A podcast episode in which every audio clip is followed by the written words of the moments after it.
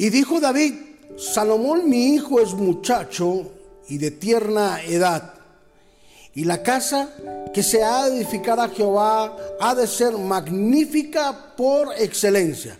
Primera de Crónicas capítulo 22 versículo 5. Hoy hablaremos sobre edificando el ministerio.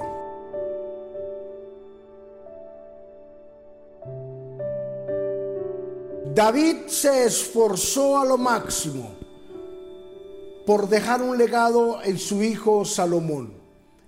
Aunque sabía de su corta edad, aunque sabía de su inexperiencia, él sabía que él era el que iba a construir el templo y que es el templo más poderoso, hermoso, lujoso y con los mejores acabados que hasta el día de hoy haya tenido Israel en todo el tiempo de su historia. Pero David dejó constituido todas las cosas que se iban a necesitar para la edificación de este templo. Le dejó plata, le dejó una organización, le dejó una visión, pero Salomón tenía que edificarlo. Claro que tiene su mérito que Salomón la haya lo haya construido, pero lo que aquí lo que prima es que David antes de partir dejó todo lo que necesitaba Salomón para construir el templo. Así es nuestra vida, queridos y queridas.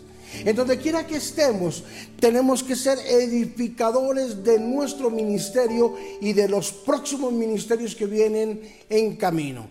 Tenemos que edificar, dejar los planos de una familia, de un ministerio, de una iglesia. Tenemos que dejar los planos, ¿verdad? De una tarea que fue dada por Dios, que de pronto no vamos a alcanzar a ejecutarla el 100% en su totalidad, pero sí tenemos que dejar un legado en nuestros hijos, en nuestro esposo, en nuestra esposa, en nuestra iglesia, en todas las personas que nos rodean. Tenemos una grandísima tarea y es de dejar un legado de una edificación. La palabra de Dios es eterna. La palabra de Dios siempre va a permanecer. Y esta bendición de que Dios estará con nosotros estará por siempre y para siempre. Cielo y tierra pasarán, pero las palabras del Señor jamás dejarán de serlo. Así de que hoy quiero invitarte y quiero recordarte que todas las promesas que Dios ha hecho contigo se irán a cumplir.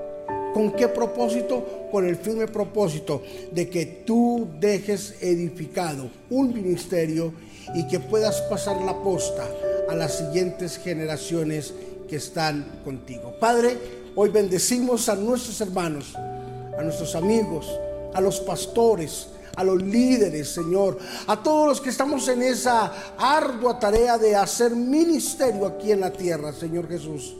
Ayúdanos, Padre, para que nuestro paso por la tierra no sea fugaz, ni sea como un rayo, sino que dejemos unas huellas grandes, Señor, el cual la gente nos recuerde, que nuestra familia nos recuerde, Señor Jesús.